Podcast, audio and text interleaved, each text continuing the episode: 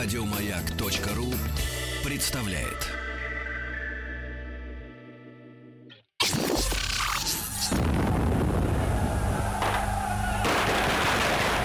Граждане министры Временного правительства, именем Военно-революционного комитета объявляю ваше Временное правительство арестованным. Это мы Завершается пролетарская революция экономики. Именем революции. Друзья мои, ну и сегодня у нас среда, как обычно, Василий Жанович Цветков с нами. Василий Жанович, доброе утро. Здравствуйте. Э, Профессор Московского педагогического государственного университета, доктор исторических наук. Мы с вами э, вместе с Пуришкевичем порешили товарища э, Григорий Ефимович. Григория Ефимовича порешили, да. И, Василий Жанович, можно в качестве такой прелюдии такой вопрос? Мы сейчас перейдем уже к первым э, ну, грубо говоря, к первым полутора месяцам спокойной, э, ну, относительно спокойной Последней. российской, Да. последней российской жизни, э, предреволюционной 17 года. Василий Жанович, вот очень часто э, витает вопрос такой, да, от многих, и от экономистов, и политиков, и марксистов, и монархистов, кого угодно, эм, э, что э, общество требовало перемен. Вот, вс- вот такая вот, вот фраза какая-то засела. Вот чувствовалось, что нужны перемены. На самом деле это достаточно точная характеристика. Да, вот состояние, во всяком случае, если уж не всего российского общества, то столичной части точно. Столице Петрограда, Москве тоже это ощущалось, безусловно, в крупных городах. Провинция, конечно, жила более спокойной жизнью, потому что ощущение вот этой войны, которая все никак не кончится, и непонятно вообще когда и чем закончится, и победа, и, может быть, или поражение, а, вот это, наверное, больше ощущалось. Вообще деревенские настроения, они, конечно, более консервативны, но зато, вот э, как дальше будет это заметно, уже революция, гражданская война, когда деревня раскачивается, то ее остановить практически невозможно. То есть там такой, э, как говорится, бунт бессмысленный, беспощадный начинается, что уже никакая власть с ним не справится просто так, да, и вот эскалация гражданской войны идет. Но на тот момент это, да, вот столичная жизнь, э, действительно, э, ощущения были, пожалуй, ну, вот такие, что вот если, допустим, Новый год, вот по, по празднованию Нового года это очень хорошо судить, а, Новый год от 14 на 15, 15 Новый год наступает, там такая эйфория, скорая победа, все верят в успех. От эм, 15 на 16, 16 год, там определенное разочарование, потому что вот нет этой победы и уже какое-то определенное недовольство, скепсис. А от 16 на 17 какое-то вот такое, ну, ощущение, э, трудно даже вот, наверное, его каким-то одним словом-то выразить. Не, не ощущение конца, вот с одной стороны, а ощущение какого-то вот такого бесконечного процесса, и вроде бы э, перемены нужны, а их не наступает, э, этих перемен никаких. Перемены какие? Э, Нужна была победа да, на фронте? Э, Это раз. А второе, э, то, что все буквально говорили, э, проблемы такого житейского чисто порядка, как перебои с хлебом, перебои с топливом. А Это, опять же, ощущалось очень сильно в Питере, в Москве. Это инфляция, это дороговизна.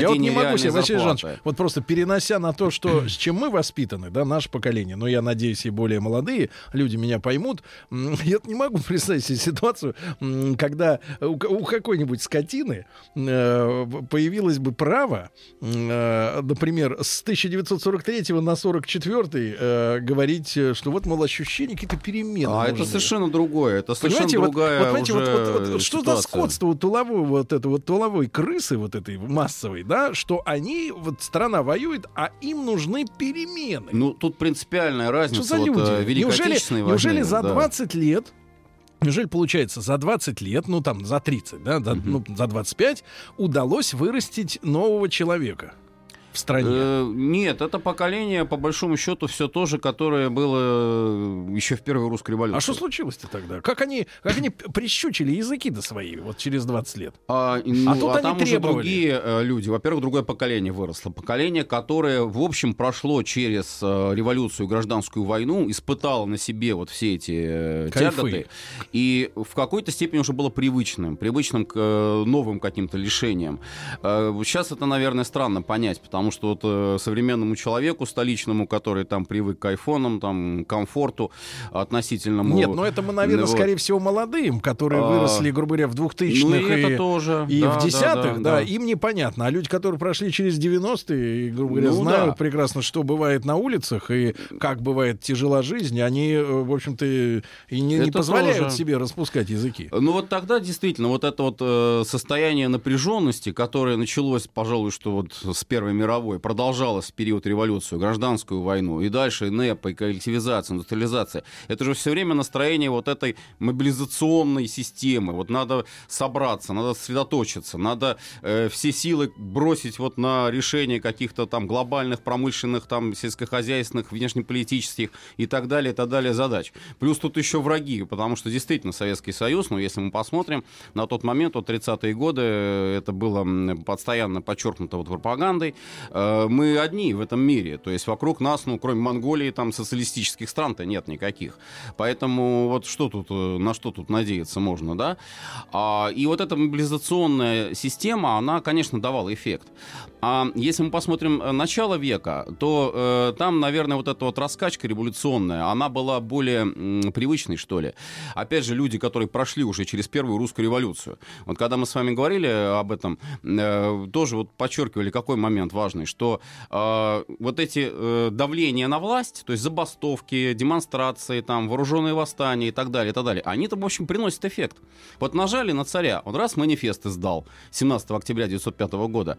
Ну и вроде вроде бы вот у политиков многих, у таких вот общественных деятелей, и в 17-м, начале 17-го тоже были такие настроения. А почему бы не нажать? А давайте попробуем нажмем, и может опять что-нибудь такое хорошее получится, типа там манифеста, и уже об ответственном Но как это связано с победой на фронте-то, я не понимаю. А вот, э, опять если, же... Если э, воюющей стране главная задача — это победить. Победить врага. Так вот, А как может победить, помочь э, тыловая крыса, типа Милюкова и прочая вот эта сволочь? Парадоксально, на первый взгляд, может быть, покажется, вот нам может, действительно не понять это столетнее Он такое может сознание. помочь только лишь уйдя на фронт добровольцем, офицером Не только, бы. нет. Как Ну. раз установка была такая, что вот перемены в политике приведут к победе на фронте. Значит, дебилы. Вот так. Вот так. Вот тем Слушайте, не менее. а это вот, может быть, и не зря мы то общество-то свернули к чертовой Ну, бабушке. это был лейтмотив, во всяком случае, всех практически выступлений Не, публичных. они это так и- и понимали, далее, а да. общество поддерживало это? Э, Не все, конечно, не все, но э, вот те, кто э, стали создавать вот эти революционные организации, те, кто потом начали уже вот раскачку э, с февраля, с конца февраля, марта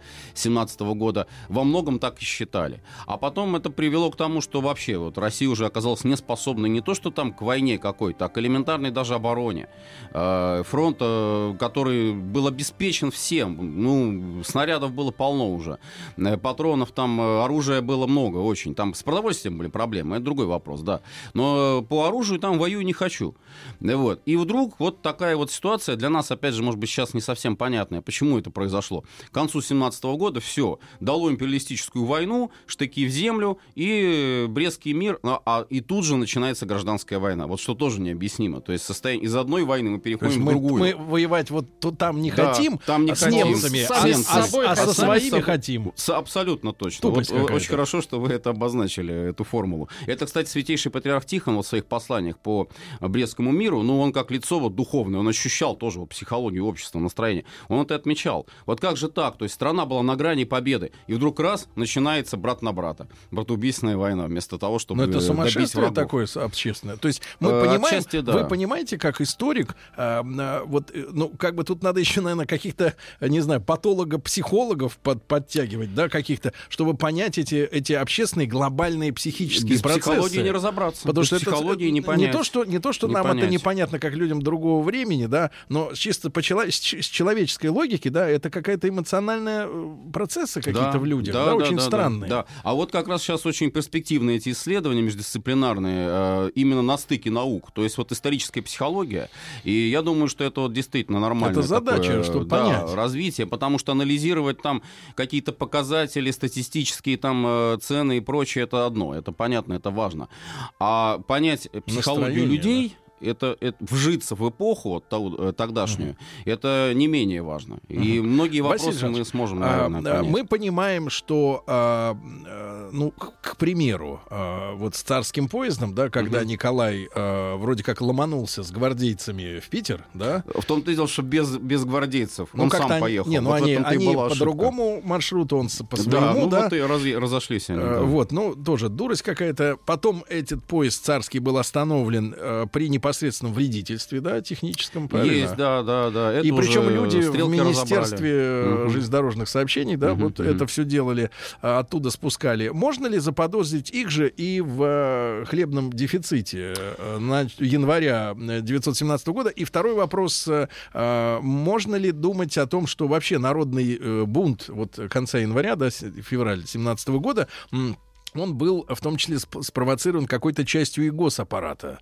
чтобы, например, на волне подавления, условно говоря, подавления народных, ну, хулиганств, когда люди начали громить, mm-hmm. потому что одно дело политика, когда человек выходит с флагом, э, с лозунгом, да, с мегафоном, а другое дело, когда он начинает громить лавку. Это уже хули... это уже бандитизм, правильно? Тут не надо смешивать, что там говорить, что революционер имеет право кого-то убить или отнять кусок мяса или брюлики стырить из, из бриллиантовой лавки, да, это все не надо вот э, смешивать. Но можно ли подозревать, что в этом э, этот бунт не совсем стихиен? Э, тут, конечно, и не без этого, не без этого обошлось, потому что э, вот по первому вопросу, допустим, э, что касается транспорта, с транспортом, конечно, были проблемы серьезные, потому что наши железные дороги, тут, с одной стороны, мы можем гордиться там передовыми моделями паровозов, это действительно было так, вот буквально 15-16 год у нас выпускаются паровозы очень хорошие по своим таким техническим характеристикам, мощные и надежные, надежные машины. Но опять же вопрос эксплуатационный какой? Это рельсы, это э, шпалы, занос, занос да, снега. Это в том числе и снежный занос, вот такие чисто элементарные погодные А я условия. так понимаю, что чистильщиков специальных у нас не было, не да, было, тогда, в отличие от сегодняшней ситуации. команды да? там местных запасных полков, вот они и расчищали, Лопатами. или крестьян там, за, ну, крестьян надо было платить, а запасным не обязательно. То есть они это делали по принципу там повинности определенной. Вот, а э, тут ведь еще какая проблема? Проблема была, что вот эти воинские эшелоны, они пропускались вне очереди, и очень часто на узловых станциях э, эшелоны с продовольствием, они задерживались. Э, нельзя здесь, наверное, усмотреть какую-то злую руку, потому что как раз МВД во главе с Протопоповым, там как бы к нему не относиться, какой он там был психически нормальный, ненормальный, это еще другой вопрос. Вот, но они действительно делали все от них зависящее, чтобы вот эти паровозы, эти эшелоны проталкивать. Причем, что тоже важно, э, паровоз ведь он пока стоит, это вот как машина, которую надо подогревать постоянно, иначе потом она не заведется просто-напросто. Вот так же и его тоже.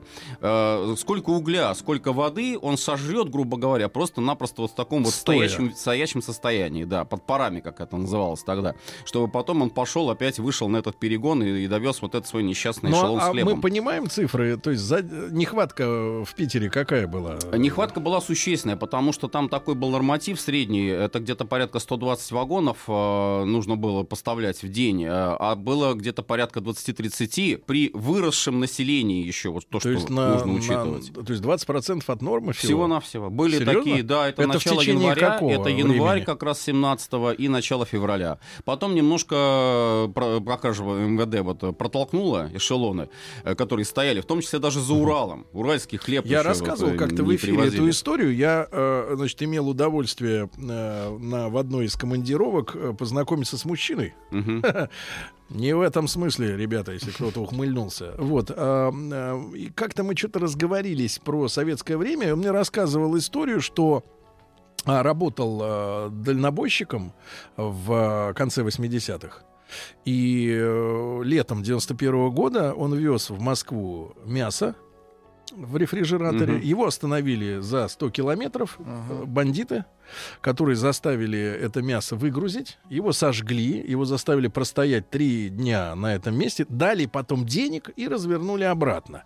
А, речь идет о том, что э, организованный саботаж и недовольство именно москвичей э, перебоями в продуктах питания мне наводит на мысль, что предреволюционные ситуации, а 91 год, август, да, ну, совершеннейшая предреволюционная ситуация тоже, да, э, э, вот оно, оно как-то перекликается очень сильно. И я как-то не верю, не верю вот в эти эти истории, что, мол, типа случайно началось, так сказать, плохо с хлебом. Не, не, не все, конечно, случайно, но революционеры, вот если смотреть там ту же самую оппозицию, они били не столько на нехватку, э, чего бы то ни было, э, потому что если бы не хватало хлеба, они бы нашли бы еще какую-нибудь проблему. Там еще прикол-то э, вот в том, что э, чё, хлеб, э, нам сейчас не очень сильно это понятно, потому что uh-huh, если uh-huh. вы сегодня столичных жителей, особенно дамочек, спросите про хлеб, да, да. они скажут, я хлеба не ем это жир. Да, сегодня из рациона питания хлеб как, как основная да, да, составляющая да. истории ушла. Более ну, того, не хватало именно черного хлеба, да, насколько Белый я был, понимаю, да. потому что пирожных было Пирожные, в избытке. Да, это как раз тоже многие отмечали, что вот рестораны там первого класса, они дефицита продуктов не испытывали. Наоборот, там и вино велось рекой, и водку подавали под видом нарзана, хотя сухой закон действовал, и коньяк под видом чая. Это все, это все было, да.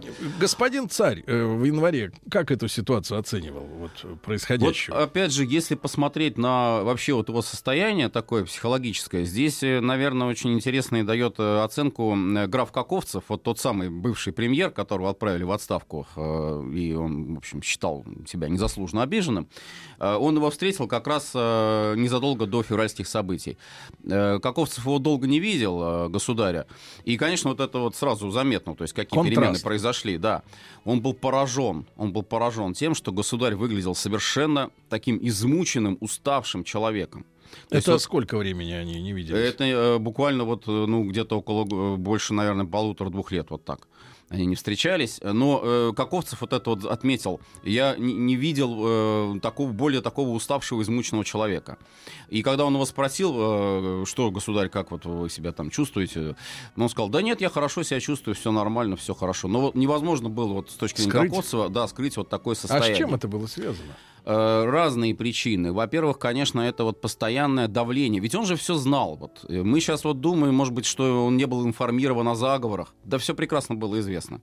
И было известно, что вот эти все прогрессивный блок чего хочет. И вот у него три списка э, лежало в ящике вот этих альтернативных арестантов. Составов. Да, в том-то и дело. Альтернативных составов правительства. А потому что вот когда ему там предложили уже во время отречения князя Львова, да, он, в общем, этого ожидал. То есть он так и думал. Ну да, князь князь Львов, конечно, кого же еще там вы предложите. А, вот, а, это он все знал, но его угнетало другое. Его угнетало то, что вот неужели, может быть, наверное, вот это вот давление, которое на власть оказывают без конца, э, действительно, неужели вот э, эти люди не понимают, что нужно кончить войну, нужно победить врага? Вот то, о чем мы с вами сегодня как раз вначале сказали.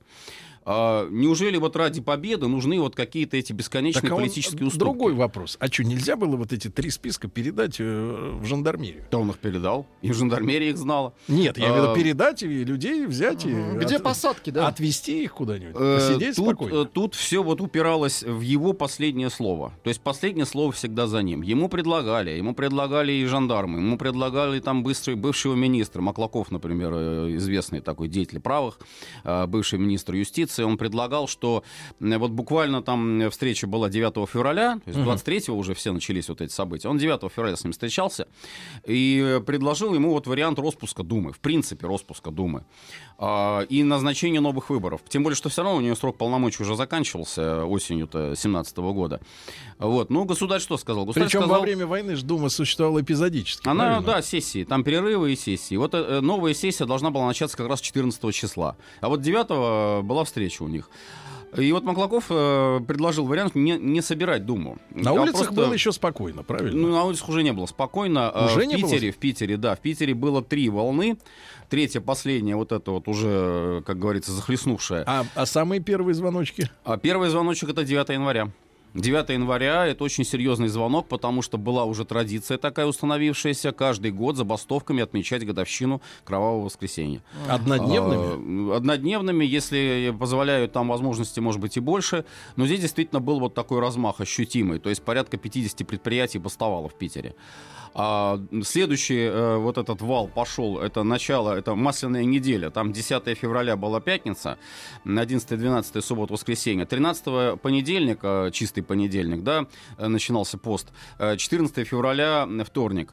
И вот 14 февраля сессия Думы началась. И как раз совпало вот это открытие сессии Думы с еще одним забастовочным толчком. То есть вот сработало тоже одновременно здесь. Хотя сами рабочие, вот по воспоминаниям, и большевики, которые тоже в это время были в подполье, отнюдь их там не, не где-то в Швейцарии, они непосредственно руководили всем этим движением. Меньшевики, эсеры угу. тоже к ним Василий подключались. ну вот мы эти события вот. этих нескольких недель восстановим сейчас да, с вами хорошо, после, хорошо. Коро... Э, после новостей, новостей спорта. Василий Жанович Цветков, э, профессор и доктор исторических наук, сегодня с нами. Февраль 17 года. Товарищи, рабочая крестьянская революция, о необходимости которой все время говорили большевики, совершилась!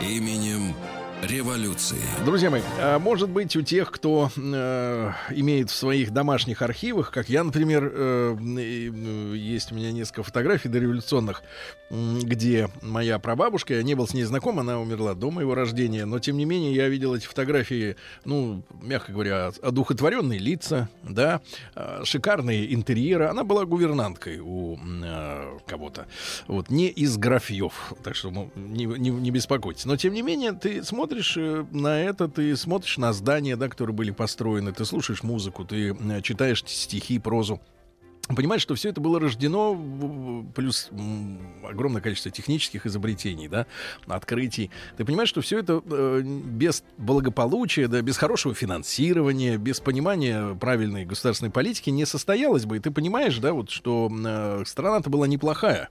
И вдруг ты начинаешь разбираться вот в этой во всей истории и понимаешь, что к февралю 17 года действительно общество, ну, так называемое общество, да, или в более широком смысле, по крайней мере, столичное, оно дошло до пределов некоего м- сумасшествия, э, собственно говоря, не выкорчевав которое Дальше-то страна, наверное, развиваться и не могла. И в этом смысле я вот, честно говоря, вот сколько лет уж э, э, с, с огромным вниманием читаю эти материалы и разговариваю с нашими уважаемыми э, гостями. Вот Василий Жанович Цветков, наш замечательный друг, э, профессор Московского педагогического государственного университета, доктор исторических наук. Вот, вот чем дальше я в эту тему въезжаю, тем больше появляется ощущение, что ну вот без э, большевиков действительно вернуть э, это разложившееся морально этот э, общество было очень трудно. Очень трудно, потому что верхи, они прогнили. Но не в смысле, наверное, я, я не, сказать, не, не могу никого на э, э, сказать, ругать, но те люди, от которых зависели какие-то вещи, да, они одни дошли до ступора такой импотенции деятельной, да, а другие давили и давили и давили, и как будто в могилу сами залезали. Ну вот это как раз и проблема, потому что вообще вот кризисы это ведь всегда какие-то кризисы существуют. Ну, невозможно развиваться человечеству без кризисов. И экономические, и политические, там, духовные кризисы, это понятно. А, само вообще слово кризис, да, это вот тоже о многом говорит вообще это определение. Но вся проблема-то в том, что э, из одного кризиса можно выйти э, с потенциалом для будущего развития, для будущего роста. А из другого кризиса можно выйти путем полного развала, разгрома, раздрая и всего потом собирать все с нуля. Вот да. именно, да. Вот в данном случае все-таки, наверное, если мы говорим вот о январе-феврале 2017 года, то, ну, наверное, не стоит, может быть, преувеличивать всю вот степень негатива, потому что не везде все было плохо. Но были даже вот в той же самой столице, конечно, проблемы, перебои с хлебом. Но буквально вот опять же накануне 23 э, февраля, вот те самые события, которых уже вот 101-я годовщина мы сейчас вот отметили, э, там э, ну, удалось наладить подвоз продовольствия буквально еще там пара недель, и, может быть, уже вот этот вопрос был бы снят, в принципе. С очередями, да? Да, с очередями, и тем более, что городская дума питерская, она уже, по сути, приняла решение о переводе на карточное снабжение. Ну, как бы к этому не относиться, но, в общем, это хоть какой-то минимум Система. гарантированный давал. Да, карточная система, это, ну, не от хорошей жизни, конечно, но все-таки это лучше, чем вот это стояние в хвостах бесконечное, и, и непонятно и там когда чего, когда привезут. вместо одной, две, да, три. вот именно. А потом тоже ведь их Шабалов, генерал, вот, эм, который был назначен как раз э, командующий Питерским округом, он в одном из своих обращений так это и назвал, то есть скупка скупка хлеба, угу. э, не, даже не в спекулятивных целях, а элементарно просто на сухари. Ну, вот я не знаю, как... вот- Насушили. Да, соль, э, соль мыло спички, да. Вот там Василий что. Жанович, так почему. Николай Саныч-то, э, не, если последнее слово за ним, не дал команду, в принципе, вот Шушеру пристрастить? Вот есть э, очень интересные тоже такие нечасто, к сожалению, э, вспоминаемые воспоминания э, одного из таких политиков известных, Шедловского. А, Как раз он описывает его встречу с министром юстиции Добровольским. Это последний министр юстиции уже царского правительства. А, И как раз вот зашла речь о думах, вот об этих государственных. И сравнивали думы. Э, Вот он писал, что, в частности, отмечал, э, что третья дума, она такая конструктивная была, четвертая э, напрашивается просто ее разогнать. Но если уж не разгонять ее полностью, то, во всяком случае, надо арестовать. Просто вот прямым текстом говорилось о том, что надо арестовать нескольких депутатов. Каких? На первую голову Керенский? называли Керенского и Чиидзе. Керенский и Чиидзе. Чиидзе лидер э, фракции меньшевиков. Э, Керенский, понятно, тоже. Э, И они вот будировали в Думе. Буквально вот как раз сессия, когда началась, вот 14 февраля, последняя передреволюционная сессия в Думе. Там были речи уже откровенно антиправительственные. То есть тут даже Милюков вот с его речью, там 1 ноября это казался... Ребенок. Да. А вот и э, на вопрос, а почему же тогда министр юстиции не арестует их? Почему тогда заодно не арестовать вообще весь прогрессивный блок? Милюкова в том числе. А Добровольский ответил примерно следующее. Во-первых, нужна воля государя. Во-вторых, а он не дает э, этого решения. Во-вторых, э, с Милюковым, вот буквально такой текст, с Милюковым можно сговориться, можно сторговаться. С Керенским и с Чиизой не сторгуйтесь никогда. Вот примерно такая позиция. Но опять же, вот понимание, с одной стороны, ситуации, а с другой стороны, вот, ну, не паралич воли, а может быть, э, просто нежелание как-то обострять ситуацию. И государя тоже здесь можно понять, потому что, вот смотрите, последний состав правительства. Князь Голицын становится премьером. Фигура достаточно бесцветная. Ну, зато очень устраивал э, императрицу и государя, то есть человек, который, ну, не претендовал на роль какого-то э, деятеля там выдающегося, не затмевал собой э, царя, с одной стороны.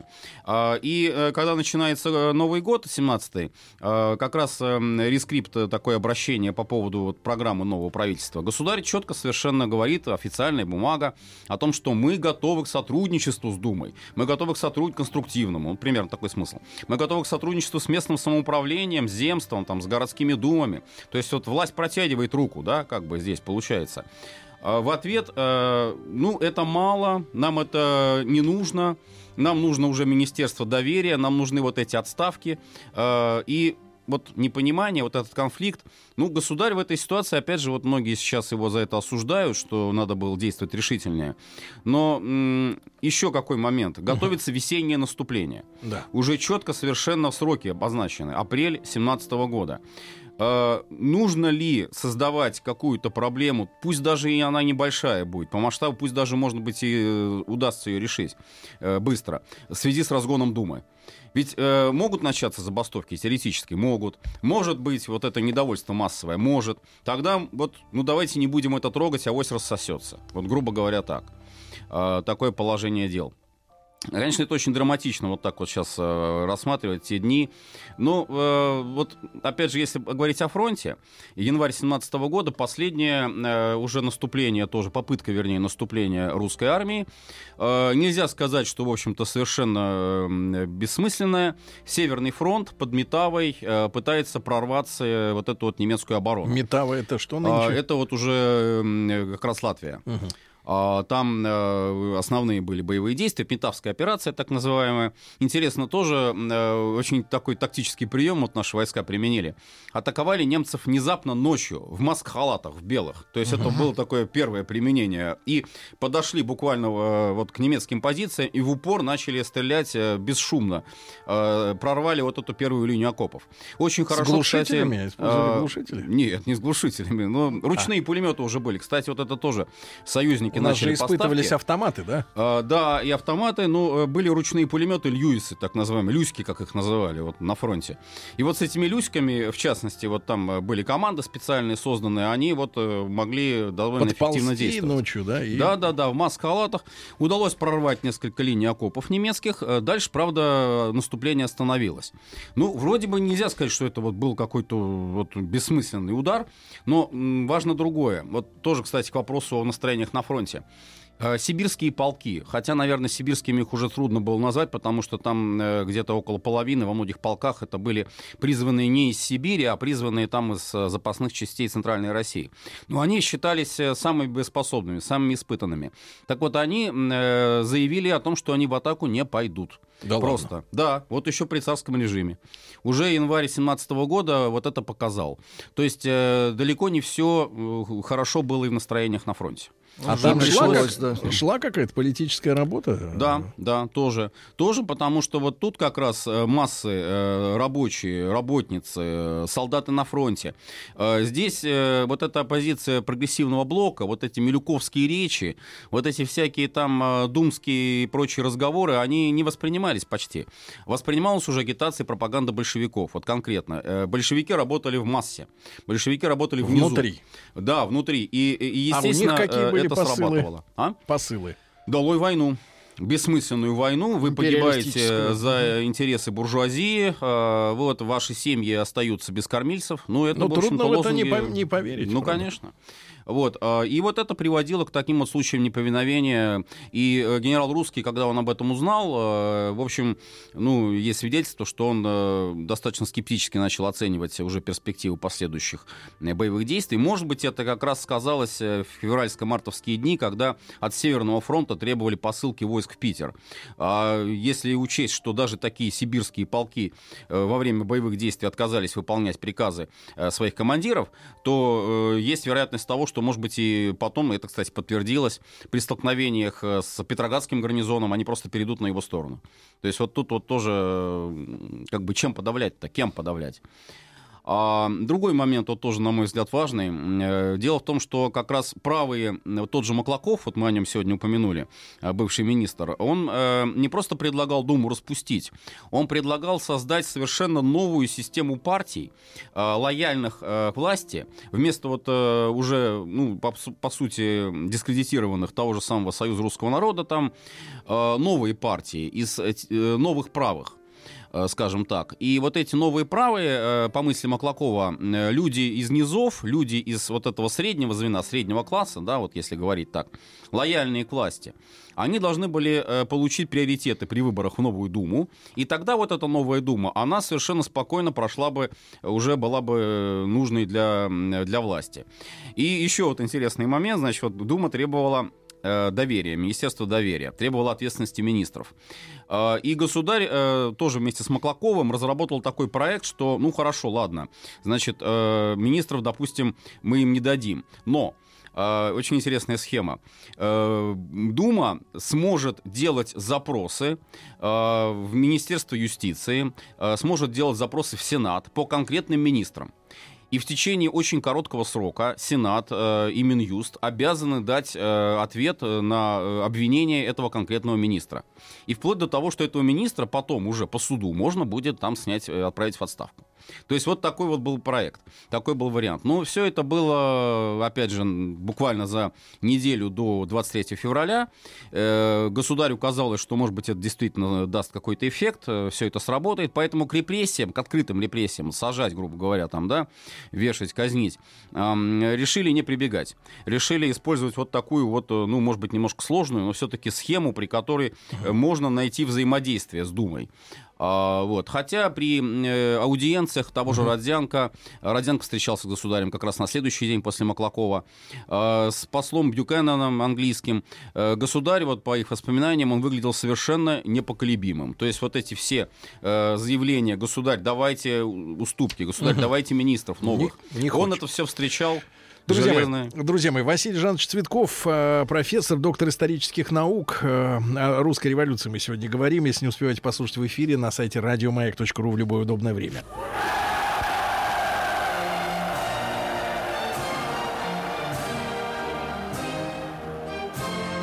Именем революции.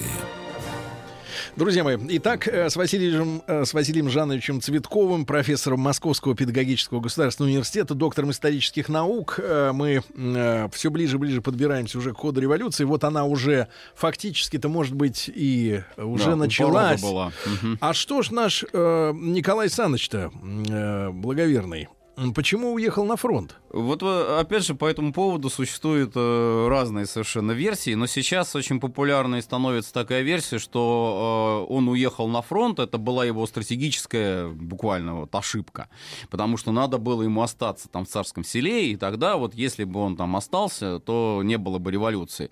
Ну, во-первых, это э, преувеличение, как говорится, субъективного фактора, потому что э, революция делается отнюдь не из-за того, что там государь, где он находится, в Ставке или, или в Царском селе. Может быть, даже в Ставке было бы лучше ему оставаться, чем в Царском селе, потому что в Ставке все-таки свой аппарат какой-никакой силовой э, существовал у него э, под рукой. А кто у него в подчинении в Питере-то был? А в? Питере, по сути, только вот это вот наше замечательное министерство, и, пожалуй, самым активным деятелем из всех вот этого последнего состава правительства был Протопопов. Опять же... А у него какие а, силы? А у него МВД. У него МВД. Причем вообще вот Протопопов фигура интересная. Он ведь как раз э, из прогрессивного блока, из э, как раз вот тех самых оппозиционеров был. Э, И многие считали, вот когда он стал министром, э, заместитель Родзянко по заседаниям Государственной Думы, вице-спикера, как вот э, сейчас мы бы сказали, а, и очень богатый человек, тоже помещик симбирский. Но вот когда он стал министром, считали, что вот пост МВД, ну куда еще лучше. Это действительно он это перекрасился. весь контроль. Он не то что перекрасился, он э, на 180 градусов Да. поменял свои отношения. Более того, тут э, есть даже свидетельства такие, но я, правда, не Вот очень уверен. сила поста. Э, да, что он чуть ли не решил заменить собой Распутина после его убийства. Да, что стать таким же вот близким для царской семьи человеком. А у него были реально военные силы для усмирения? А, Полицейские, правильнее сказать, силы. А, К сожалению, бюджет МВД вот на тот момент, это тоже потом уже многие считали ошибкой, а, он э, не увеличивался настолько, насколько, наверное, это требовала обстановка. Потому что были установлены определенные э, вот такие схемы, как полиции действовать на случай беспорядков. А, Теоретически, вот схематически, это все выглядело очень хорошо. Протопопов это все контролировал. Петроград был разделен на сектора.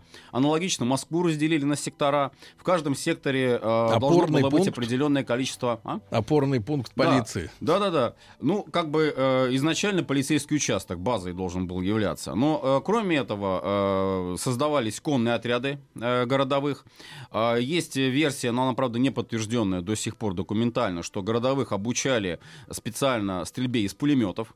Хотя, в общем-то, считалось, что традиционное оружие полицейского это шашка э, и револьвер.